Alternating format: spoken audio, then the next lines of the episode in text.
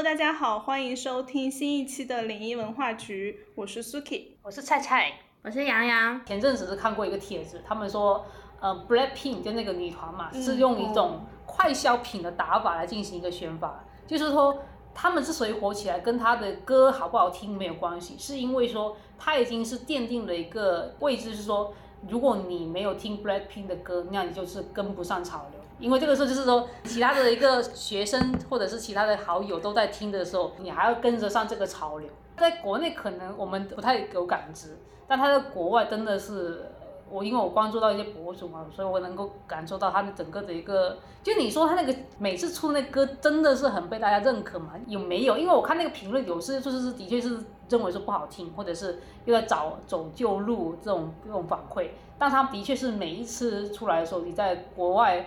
的一个媒体或者是收听平台里面都能感受到，它整个的热度的确是，就是肯定是红的第一线。但是那个博主他给了一个结论，就是他认为说他当时整个一个女团的打法全都是按照这种快消品的一个来操作，就是说他铺了很多女团成员他穿的一些衣服。然后去引导说其他人去跟进他，去学习他。你刚才说倒是启发了我的一个思考，就是我之前有想到说，我为什么听不下去很多新一代偶像团体他们出的歌？因为我认为他们的歌也是在以打造爆品、打造快消品的方式写出来的，它并不是真正的因为你想要表达某种情绪，或者是你有什么样的才华要展现。它纯粹就是像公式、像写作文一样，按照某一个和弦、某一种主题就把歌词填进去了。我觉得现在很多歌都是这样子的。嗯，当然，其实粉丝经济本身也是一门生意嘛。所以我觉得也是可以理解的。我在想，现在的短视频平台不也是这样子进行一个内容生产创作吗？嗯，是的。之前还看过一篇文章，他是一个专门给抖音做那种爆款 BGM 的音乐人，然后他就说他可能现在就是一天就可以写好几首，因为都是完全是套路化的生产，就完全跟过去那种靠才华吃饭的手艺人这种音乐人是完全不是一个路数了。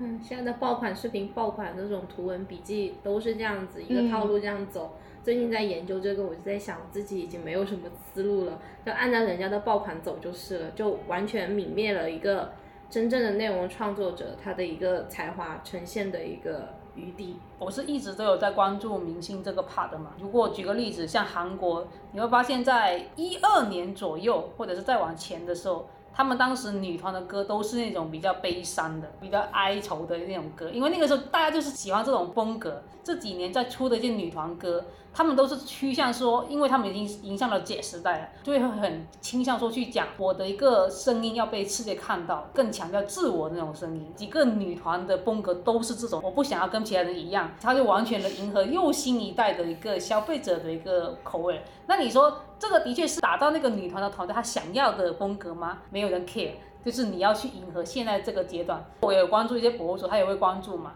他也会聊到这些板块。他说，其实现在再去出一些歌的时候，他自己都已经很坦的。他说，可能我不需要在乎我喜不喜欢，我只要知道说粉丝到底喜不喜欢这个歌。就是那个市场是否是喜欢这个歌？我们这一代人还是在听二十年前在听的歌。我一直在听老歌，因为我不太能懂现在的歌。哦，那我跟你们分享一下，因为最近不是有一个那个连续剧爆火那个《苍兰诀》是吧？对的。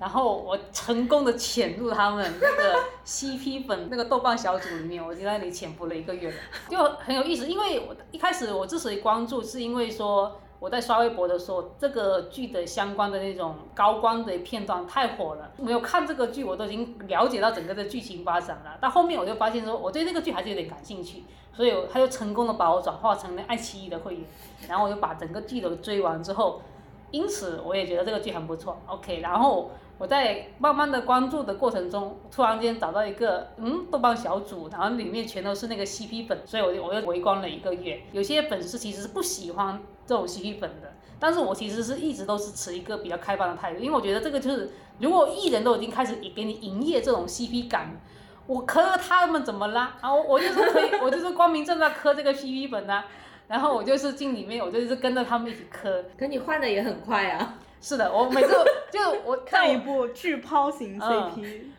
像这种就是我永远不会有遇到塌房的情况，因为当他塌的时候，他已经不再是我的 number one 了。所以它其实剧情上就是普通的国产古偶，只不过它在营销和这种 CP 的打造上面很吸引人，是吗？嗯，我认为它之所以能火，肯定它的质量是 OK 的。我真的是自从那个《琅琊榜》之后，我就 Angel，我国内国外我都不看了。我觉得我自己已经没有这种耐心去追完一整个剧了。然后这部剧是我自己追完之后，我觉得嗯，至少它符合那个分数，我认为是 OK 的，就是好像豆豆瓣分里面是七点八分。你说我会因为对他们两部两个人在这部剧的认可去看他们后面剧吗？不会的，我对他们的认可始终是归在说他们在这部剧里面把那个故事讲好了，然后整个的氛围打造的很不错。我认为他们对两个角色打造的很不错，但还没足以让我去延伸到说我去支持他下一部作品。因为你对他的喜欢是基于对角色的喜欢，而不是对本人的。是的，你真的好理智。那你跟我不太一样，我是如果说看到有一部电视剧或电影里面某一个主演或者说是配角，他只要演技 OK。那我就会把它所有相关的都看完，我会选择性的看完。但是如果是这样的人的话，我也是会去关注，就是我会关注他本人是一个什么样的人。我没有哎，因为你看我 B 站那个收藏夹里面，你就看得出我整个的一个 脱粉，然后重新新墙头的一个更换的速度 是有很迅速的。基本上，他如果能够超过半年，已经算是嗯，超半年的那个肯定是就是有多好看。对，通过某一个作品就会成为他的粉丝嘛，在我这里永远都不可能实现的。天哪！我对他永远都是说，就是针对单个商品的一个消费完之后，我觉得我对他满不满意？满意的话，嗯，不错。不对，不是所以你是把他们当做消费品，有点类似于面对消费品的那种心态吗？就是他只要在当下给你提供了情绪价值，就 OK 了。是啊，包括我对他们男女主角这个 CP，就是我很在意他们真的是是真还是假？对，不介意，我不 care 的，我就是磕他们中间那个在拍戏过程中整个故事氛围，或者是他们两个相处的不错的这种这种状态。豆瓣小组里面有些粉丝可能会比较担心，说是真的吗？就会在这里纠结，然后会因为有些呃宣发操作而心里会一上一下这种感觉，在我这里从来都不会，我就是。嗯，不错，点赞，不好磕。下一个，你好像那个机器弹幕，真的好洒脱。那除了，我觉得这种心态也是很不错的。我也觉得挺好的，不会被影响到，也很理智。那消费的话呢？你会为这种消费买单吗？除了买会员，我对他的消费就是我的时间呢，花我的时间可以，钱不行。但是你刚才花钱买会员了呀。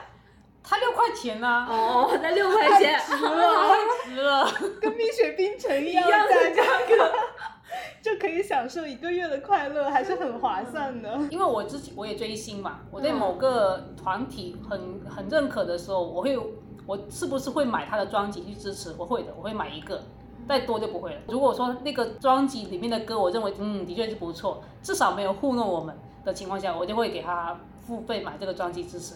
再多我也不会，比如像那种粉丝会打榜或者刷数据，在我看来就不会的，因为这种就是我没办法从这个行为里面得到我的快乐，所以我就不会做。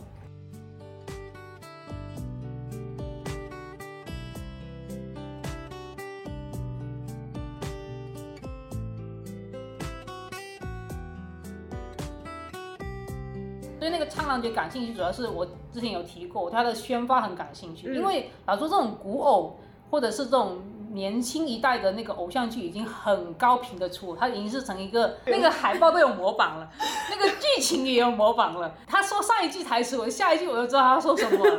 就这种情况下，我是不会再去看了。但是他还能够吸引到我，所以我就为他为到底怎样去宣发，我就很感兴趣。我现在也还在猜，因为我专门去关注了那个女主角的粉丝，她的微博，你就可以看得出她整部剧从一开始怎样去做一个宣发的。很有意思，是因为近几年那个电视剧它都是空降上线的，之前会有很多过审或者是其他各种操作。你们如果有关注，也会发现，就是有些电视剧本来说好了是什么时候会上线，然后后面又延期了，所以导致最近几年都是那种。电视剧就突然空降，他就说突然上线了，包括这部剧也是，应该是八月初上线吧，直到七月底那个粉丝都不能确认他到能不能上线，因为就很担心各种问题嘛，所以他突然间上线完之后立刻火了之后，是完全一开始神一是其实粉丝能够做东西是很少的，后面整个发展是因为他整个的一个花絮或者各种物料已经是在我之前说过，在 B 站、微博。小红书、抖音全都已经是很大量的铺完之后，它等于是就是进行一个辐射。而且在过程中，我其实有关注到，一般来说，营销号是收了钱夸某部连续剧，还是说不收钱真的再去追的话，其实我看得出来的。因为有些他是没话找话说，他只能就是夸他那个剧情。但是有些是追的话，他真的是明显看得出来，就是很为那个主角或者是剧情打 call。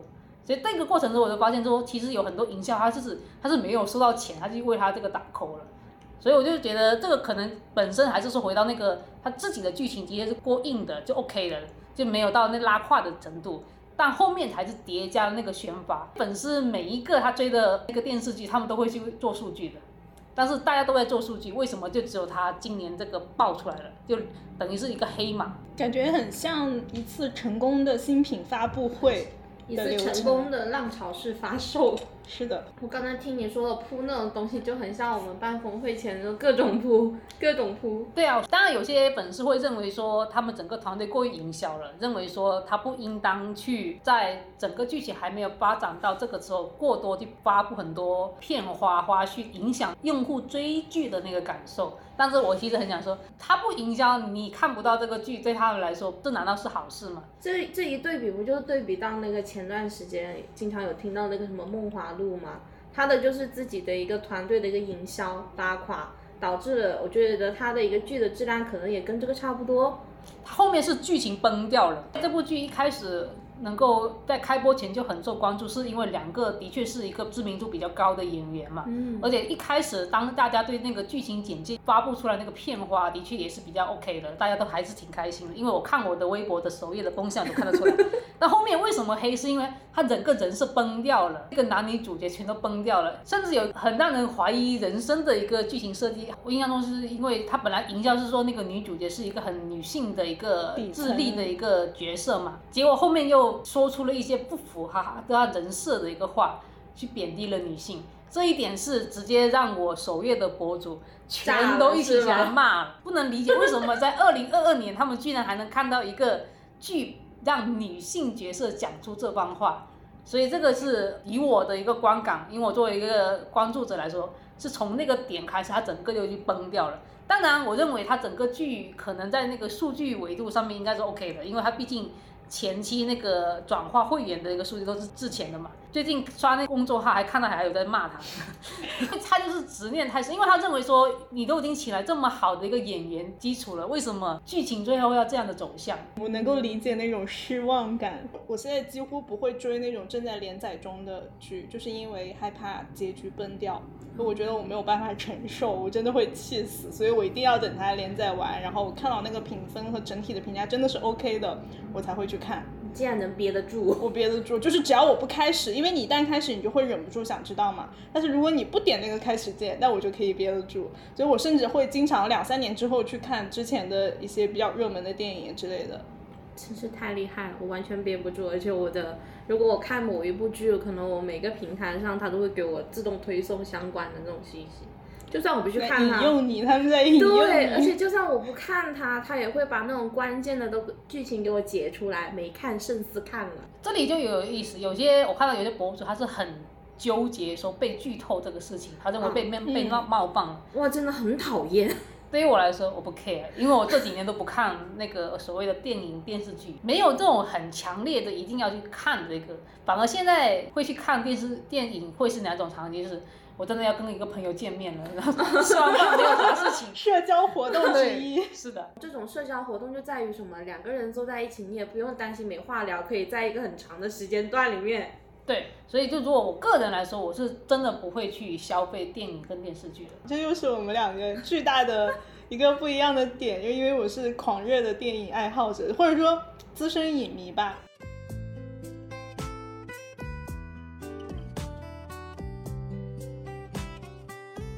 那你呢？你是电影还是电视剧？我是小说。哦，我也是小说，嗯，我也是。我是不看小说的。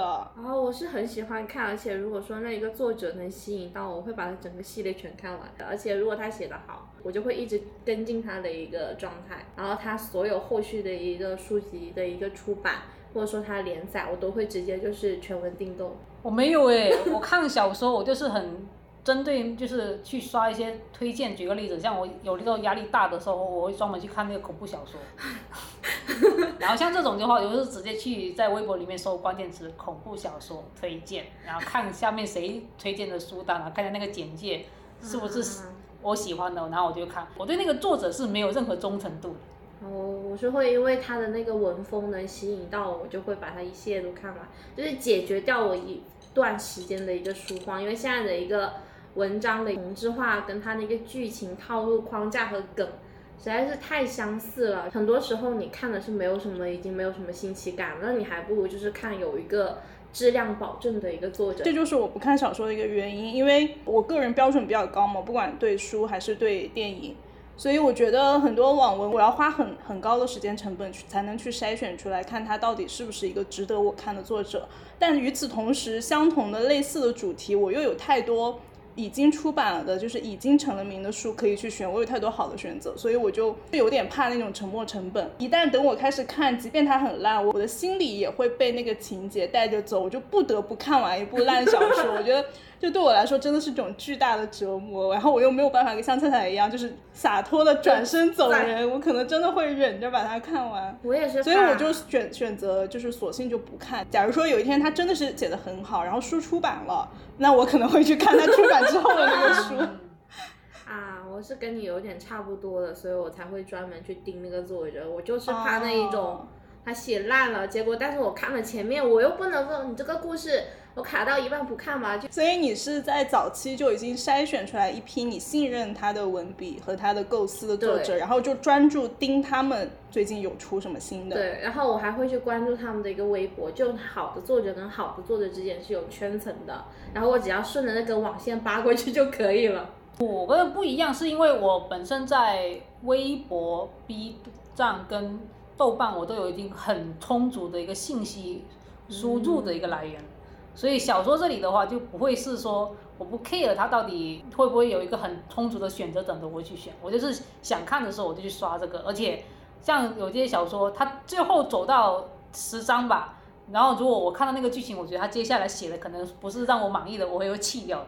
就是我就不会追求说一定要把它看完，因为我觉得够了，你到这里够了，再见。真的是给你点赞。我跟洋洋为你竖起大拇指，这种心态心智我们什么时候能有？你难道不会觉得就是梗在那里不舒服吗？没看完。如果已经到我觉得想要弃的话，那就代表着我对他已经很失望了。那就 stop，再见，及时止损。嗯，这种就是我们两个 应该。要有的一个习惯了，好像除了小说我会花钱，还有就是买手办吧。而且这个 IP 的话比较倾向于动漫嘛，因为他们会建立起一个很完整、多元化的世界观。我可以喜欢它其中的一个角色，或者说一个理念，或者说什么都 OK。而且这个东西的话，我跟他之间就还有一个距离感，就就是在于他这个作品并不会因为我的喜好而去改变他的任何的一个走向。就你可能上一秒喜欢的一个角色，下面他就挂掉了。就是为什么我不是很喜欢买一些，就有一些现在的那种品牌，不是会经常会讲一些什么文化理念嘛？但我会对他们免疫，因为我觉得我跟你之间的关系链是一个非常清晰的，买家和卖家之间的一个很商业化性质的一个关系。你会根据我的一个意见跟需求去进行一个调整，你会为我去进行一些策略或倾斜的改变。你是想要我购买你的产品的。所以你传递出来的理念，虽然说我可以认同，但是我也可以认为，就是说一直向我传递这种理念，然后想要我去消费。但我如我喜欢那种动漫和那 IP 的话，就他们就不会因为我的这一种意志而有所改变，就有点受虐体质嘛。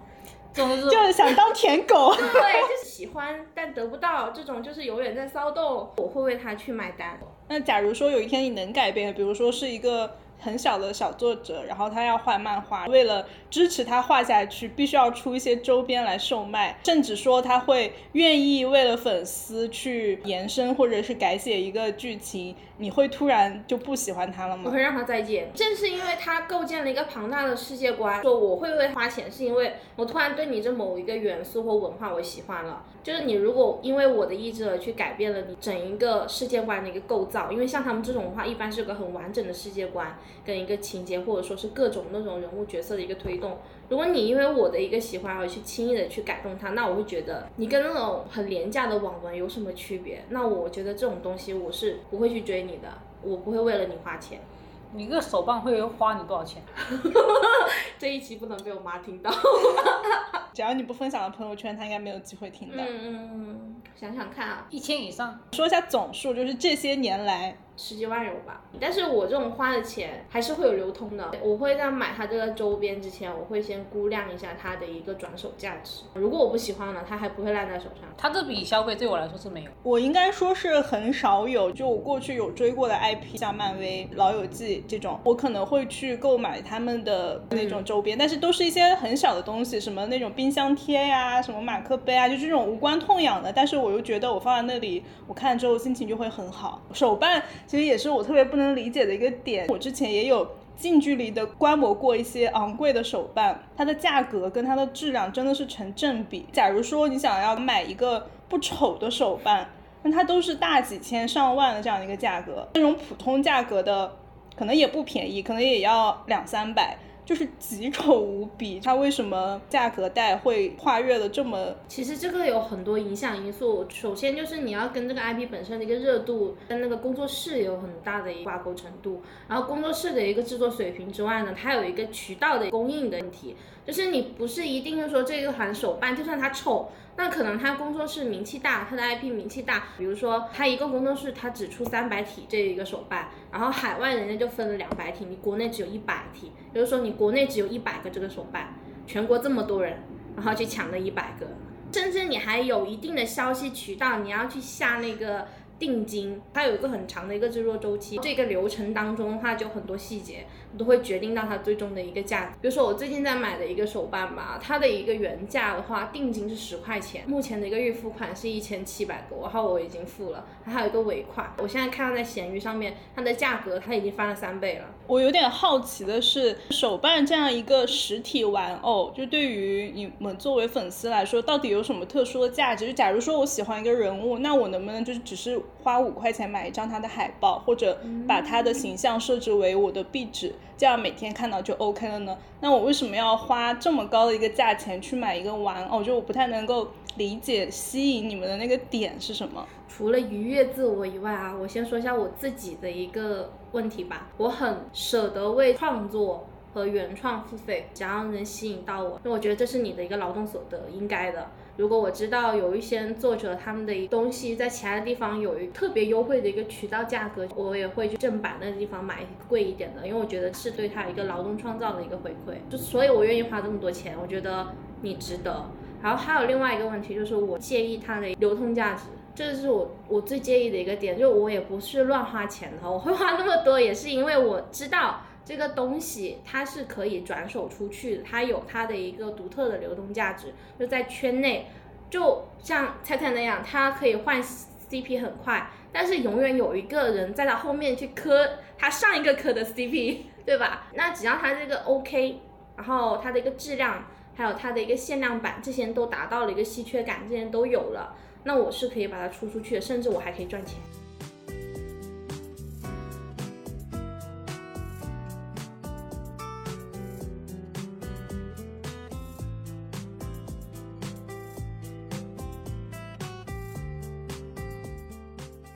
你知道这个跟日韩粉丝圈里面一个行为很类似，像日本举个例子，像杰尼斯的话，直到现在，如果你去看杰尼斯的艺人，他如果上电视剧或者是上一些宣发的一个刊物的话，在互联网里是看不到他那个图片的，肖像权会被杰尼斯握在手里面。如果你去擅自把他的图片放到网上的话，会被他告。包括很多粉丝如果在线下遇到那个艺人。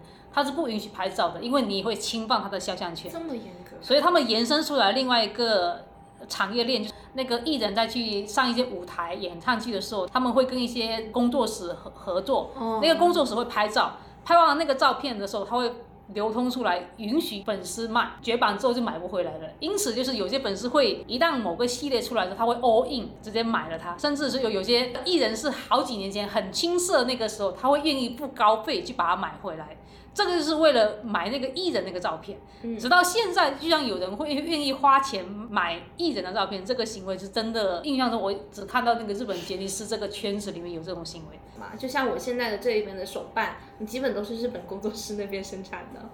就是因为他们那边会有这种对肖像权的一个管理，是的，包括像他们也会出那种艺人那种小玩偶。最近那个圈子还刚发生一个事情，就是一般之前出那种小玩偶都是可以让粉丝自由买卖的嘛。